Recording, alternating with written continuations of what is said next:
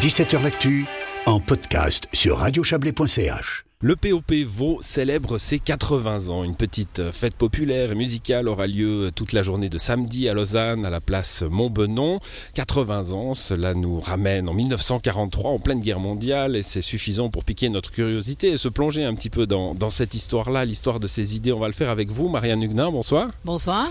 Vous êtes l'ancienne syndic de Renan, conseillère nationale de 2003 à 2007, une des figures du, du POP euh, vaudois. Pourquoi 1943 on est, on est loin de 1917, la grande révolution russe, on est même loin de 1936, le, ce qu'on a appelé les fronts populaires en, en, en, Europe. Euh, Qu'est-ce que c'est que cette date de 1943 C'est vrai que c'est une date complètement bizarre. Bon, déjà, ça nous rappelle que le POP est un des partis historiques du mouvement ouvrier suisse et, et vaudois. Et puis, pour bien comprendre, on doit même remonter effectivement à, à 1917. On doit remonter au Parti communiste suisse, qui a été fondé en 1921 par une scission du Parti socialiste. Hein. Comme, partout en, Europe, débats, hein, les, comme partout en Europe. Les réformistes et les révolutionnaires se séparent. face à la guerre mmh. aussi. Hein, le, le, vote des crédits militaires de la guerre de 14-18, après le soutien à l'URSS et tout ça. Euh, il est créé avec une scission par, par, des vieux communistes, entre guillemets, et une scission du Parti socialiste suisse, mais il va être prédominant en Suisse allemande. Et ça nous permet de comprendre, après la création du POP vaudois, il va, c'est Bâle, Zurich. Peu en Suisse romande, il y a une aile gauche du Parti socialiste suisse qui est restée au Parti socialiste en Suisse romande. Mais cette aile gauche, ça va bouger. Ça va bouger en lien avec les fronts populaires, d'une part, qui vont aussi permettre une inflexion de la politique du Parti communiste suisse, qui à un moment était ouais, comment dire, était autant contre les fascistes que contre les sociaux-démocrates traîtres. Hein, mmh. Et les fronts populaires vont changer ça, vont faire un rapprochement de la gauche. Et il y a une personnalité qui a joué un rôle énorme, c'est Léon Nicole, qui était justement un de ces socialistes de gauche, resté au Parti socialiste. C'était un artisan de la grève de 18 à Genève. Il est aussi complètement un des personnages de, de la fusillade à Genève hein, du 9 novembre 32 qui a fait 16 morts et beaucoup de blessés. Mais tout, il On est emprisonné. emprisonné. les manifestants. Hein. Ouais, ouais. c'est ça, il y a une contre-manifestation contre les, fascistes. Voilà, il est emprisonné, mais il sort de prison pour être élu au Conseil d'État. Et Léon Nicole va, en 39, d'une part, il va admettre les communistes qui ont été interdits dans les années 1937-38 dans les cantons de Vaud et de Genève. Il va les admettre sans discuter au sein des partis socialistes genevois et vaudois. Il va être exclu du Parti socialiste en 1939 parce qu'il approuve le pacte germano-soviétique. Il est, il a visité l'URSS, il en est revenu enthousiaste et il est suivi par une grande partie de ces partis socialistes. Et il va, après son exclusion, créer la Fédération socialiste suisse. Qui, qui va à son tour être interdite. Sortir hein. ouais. des, du Parti socialiste. Il va la créer avec les anciens communistes. Elle va être interdite en 41 aussi. Et, et, voilà, voilà le terreau. Donc le, le, POP, on peut le dire, il, est, il, il naît quasiment dans la clandestinité. Alors est, il on, naît dans la clandestinité. Où il change de nom pour revenir dans la lumière. Il y a des journaux communistes clandestins. Il y en a un qui s'appelle La Vague, dont André Muret, qui sera le grand leader du POP vaudois et le rédacteur en chef. Euh, il, y a, il, y a, la Fédération socialiste suisse, c'est vraiment aussi dans la clandestinité pendant de 41 à ben, de 41 à la fondation de partis qui vont se faire sous des autres noms pour ne pas être touchés par les interdictions. En fait, c'est ça l'histoire. Hein. Ils vont trouver des autres noms, même des noms différents selon les cantons. Alors, il y a, je pense, une partie, ben, ils étaient quand même très dans leur canton respectif et ça a peut-être malheureusement marqué l'histoire du Parti suisse du travail à la fin. Mais il y avait aussi l'idée mmh. de ne pas être soumis à des interdictions. Donc voilà pourquoi le POP vaudois naît en, en 1943 avec... avec des anciens socialistes majoritaires des anciens communistes et des antifascistes, des indépendants, qui étaient presque aussi majoritaires, au fond, dans l'ambiance de la fin de ben, la défaite de, de, des fascistes bon, à Stalingrad, de l'avance des armées aussi américaines, anglaises, etc. Bon, il y avait une image de l'URSS positive, hein, même si après il a fallu positive. évidemment faire euh, l'aggiornamento du stalinisme, et, et c'est pas, pas le, le, le, but de cette discussion, mais comme dans les autres partis communistes européens, ben, il y a après une, une heure de gloire hein, pour, le, pour, les, pour les POP, on va dire, mais enfin, on, s'intéresse à celui du canton de Vaud, là, euh, avec euh, jusqu'à trois conseillers nationaux. Oui, alors effectivement, il y a une heure de gloire entre 1944, 45, 46, 47. Il y a trois conseillers nationaux vaudois, il y en a sept sur le plan suisse, qui a plus jamais eu. Hein. Il y a à Lausanne, il y a une majorité socialo-popiste avec trois popistes pendant, pendant trois ans. Euh, il y a un syndic popiste à, à Renan, Henri Cros, qui est un ancien cheminot. Euh, il y a des avancées, il y a des sections nombreuses. Euh, c'est vrai qu'il va vite y avoir. euh, alors vous avez raison, l'histoire du, du Parti communiste suisse et du, par- et du Parti ouvrier, elle est marquée bien sûr aussi par l'histoire de l'URSS.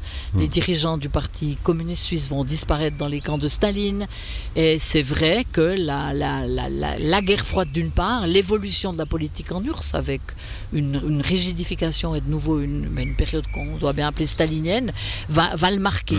Euh, Mais ce qui est il y a une guerre froide forte Ouais. aussi. Hein. Il y a, à part ça, je, je dis juste aussi, il y a l'impérialisme américain, il est là aussi. Il y a l'intervention militaire à Suez, il y a la guerre d'Algérie, il y a le colonialisme, il y a la guerre du Vietnam, il y a tout ça. Mais justement, Mais sur le ce, parti va être marqué sur ce corpus euh, idéologique, ce, ce- ce parti euh, cantonal, mais à, à l'échelon suisse, de façon variable, hein, il y a des cantons où ça, où ça prend pas trop, mais enfin, euh, il, il dure, hein, il dure quand même à travers le temps, avec ces combats que vous venez de citer, le- le- l'anticolonialisme, l'égalité, après on partira vers les, les causes féministes aussi. Euh, il dure alors que, euh, j'imagine que mille fois, on a prévu sa mort, y compris euh, lui-même se pensait en, en sursis. Alors écoutez, c'est vrai que moi j'ai adhéré dans un parti dans le canton. Quand je suis venu dans le canton de Vaud, j'avais 20 ans, 1970, il y avait deux conseillers nationaux vaudois. On les a perdus un à un. On s'est pensé en sursis, même moi aussi, en 89. Moi j'ai été personnellement soulagé Chute par la chute du mur. Ouais, absolument. En se disant, ben, on n'a plus ce truc de se justifier par rapport à l'URSS. Les partis de droite se sont jamais justifiés par rapport au coup d'État au Chili, par rapport à l'apartheid, Hmm. par rapport aux guerres coloniales. Bon. Euh, mais c'est vrai qu'on se disait peut-être qu'on est complètement sursis. Puis paradoxalement, on a regagné un, un siège. C'est Joseph Zissadis qui l'a regagné. Après, on en a gagné deux avec moi. On les a reperdus, ceci dit. C'est la vie. On a mené des bagarres, mais fortes sur. euh, alors, le Parti suisse du travail sur l'AVS, il a joué un rôle moteur sur l'AVS et sur une bagarre pour l'augmentation des rentes. Il a été tout seul à se bagarrer contre le deuxième pilier. Moi, j'aime bien le dire, parce qu'actuellement, je crois qu'il y a plein de gens qui disent qu'on avait raison, mais on s'est battu à l'époque contre les syndicats Pour une AVS plus forte et Pour pas une AVS une plus forte et privatisation pas en somme. euh, contre une ouais. privatisation du deuxième pilier qui est basé sur un système antisocial, anti-femme, anti-vieux, euh, enfin voilà.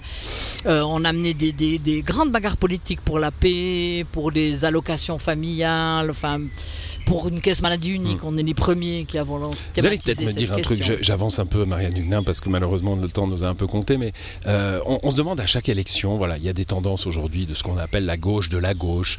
Euh, alors il y, a, il y a le POP historique, euh, et puis il y a l'ensemble à gauche aujourd'hui. Oui. Et à chaque élection on se dit mais, mais pourquoi ils sont pas ensemble ces gens-là? C'est quoi? C'est des vieilles affaires de Trotsky Alors, de- il y, a des vieilles affaires. Pour certains d'entre eux, il y a des vieilles affaires, pour certains d'entre nous. Puis il y a peut-être quand même, alors il y a un groupe euh, commun au Grand Conseil, hein, avec des problèmes de nom qui s'appelle qui s'appelle POP, Ensemble à gauche, euh, voilà, ou Ensemble à gauche POP, je sais même C'est pas facile pour les électeurs. Hein. Oui, non, c'est pas du tout facile. Oui. C'est pas du tout facile. Et puis, en même temps, comment dire, il y a peut-être des. C'est pas tellement les grands principes politiques. C'est des fois les manières de, la faire de faire de la politique. Le POP est un parti, puis moi, c'est moi qui m'a. C'est ça qui m'a attaché à ce parti. Moi, quand j'avais 20 ans, je venais d'une famille bourgeoisologue, j'étais à l'Uni. Je voulais adhérer dans un parti où il n'y avait pas des gens comme moi, pas que des gens comme moi. Je voulais voir des gens de tous âges, de tous milieux sociaux. Et au POP, il y avait ça, que ce soit au POP Neuchâtelois, au POP Vaudois. C'était un parti qui était, ouais, d'une implantation populaire. Alors il y avait aussi des intellectuels, même de grandes familles vaudoises, dont André Muret et Armand Forel. Voilà. Mais il y avait un parti, euh, ouais, on voyait des gens de tous les milieux sociaux. Et dans la manière de faire de la politique, dans la manière de s'adresser aux gens, le POP vaudois, je crois, il a été très marqué par ce terme de rassemblement populaire, d'envie de rassembler. Ce qu'on sent pas chez nos camarades et alliés d'extrême gauche parfois, et c'est vrai que c'est plus des fois la manière plus euh, de faire. cha- chapellisé, qui fait. euh, chapellisé Ouais, les causes autour du féminisme, autour de etc. Bon, on, on- on entend bien cette, euh, cette différence. Merci d'avoir passé ce moment avec nous, Maria Dugna. Euh, le POP, donc, ça sera une, une journée de fête hein, à Lausanne, euh, samedi, euh, pour célébrer cela. Un mot, mais vraiment en, en- en 20 secondes, j'ai vu que le, le POP a invité des partis communistes européens, la France insoumise. Il y, a, il y a toujours cette idée de l'international qui est importante. Moi, j'imaginais pas un parti de droite droite célébrer son siècle ou, ou avec en invitant des partis étrangers? Alors oui, quand même, il y, a cette, il y a cette idée qui est là quand même. Il y a un parti de la gauche européenne, où d'ailleurs fait partie le PCF et, et, le Parti du Travail. Il y a quand même à Genève, ils invitent très régulièrement leur fête aussi. Ben, il y avait toujours historiquement, c'est comme la fête de l'UMA, il y avait ben, le Vietnam, les Algériens, les Italiens, etc. Moi j'ai fait des fêtes avec les partis communistes italiens, portugais, espagnols en Suisse, hein, qui étaient très actifs et présents dans l'immigration. Il y a cette tradition, puis c'est bien qu'il l'ait reprise pour les 80 ans. Merci à vous, Marianne Huguenin. Bonne soirée. Merci beaucoup. Bonne soirée. Voilà, c'est la fin de cette émission à l'édition ce soir. Il y avait Yves Terrani. Excellente soirée à vous. À demain.